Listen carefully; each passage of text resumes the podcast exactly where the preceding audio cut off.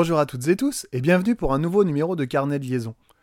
En construisant ses propres activités et ses évaluations à l'aide de compétences, en réfléchissant autour et avec, je suis persuadé que l'on est meilleur et que ce qu'on propose aux élèves est plus complet et plus constructif. Un exemple simple. Quand je construis une évaluation ou une activité et que je m'interroge sur les compétences travaillées ou évaluées, au-delà des simples notions et au-delà du barème que je veux y associer, je peux me rendre compte assez facilement si l'activité est bien équilibrée, si elle n'est pas trop ambitieuse, ou bien au contraire si c'est trop long, inadapté et surtout trop répétitif. Le côté répétitif est un piège dans lequel on peut assez facilement tomber. Évaluer ou travailler uniquement la même compétence ne permet alors d'avoir qu'un regard biaisé et très partiel sur le travail de l'élève. Par contre, si j'arrive à diversifier, et on en revient encore une fois à cette idée de diversification, si j'arrive à diversifier en mêlant plusieurs compétences ou en travaillant tour à tour des compétences différentes, eh bien l'analyse du travail de l'élève n'en sera que meilleure, et l'aide que je pourrai lui apporter sera plus ciblée et plus personnalisée. En fin de séquence, de trimestre ou d'année, le bilan que je fais de l'élève est donc forcément beaucoup plus complet, et l'appréciation générale s'en ressent. Adieu les laconiques, bon trimestre, a des capacités, peut mieux faire.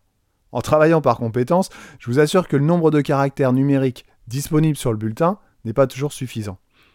Il faut donc, pour atteindre cette finalité, parce que pour moi c'est une finalité en soi, il faut arriver à mettre des mots et si possible toujours les mêmes sur ses gestes, ses attitudes, ses savoir-faire, ses savoirs, bref, ses compétences, et traduire donc par une liste plus ou moins exhaustive un ensemble de compétences que je pourrais avoir à travailler et ou à évaluer en classe.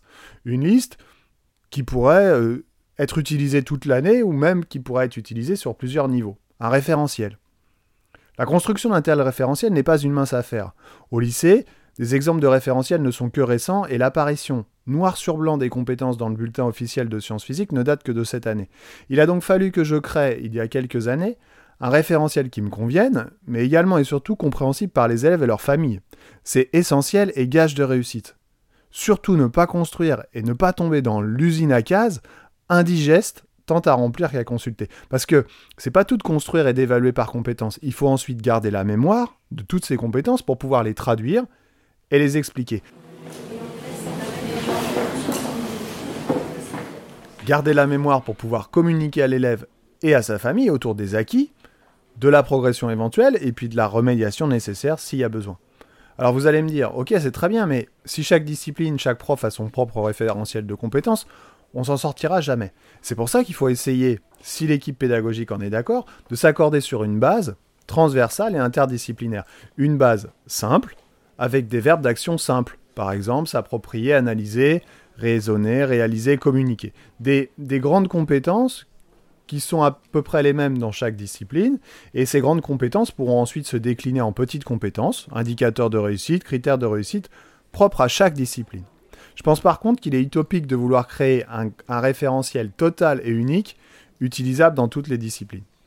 Avec ma collègue de SVT, nous avons néanmoins réussi à créer un référentiel entièrement commun, donc en SVT et en physique, pour davantage de cohérence et de simplicité. Et c'est dans ces moments-là, dans les moments où on construit ce référentiel, que l'on se rend compte combien le vocabulaire utilisé peut être différent d'une discipline à une autre, et donc que pour les élèves, c'est hyper difficile de s'y retrouver, et surtout de ne pas cloisonner. Beaucoup de temps, beaucoup d'énergie, beaucoup de réflexion.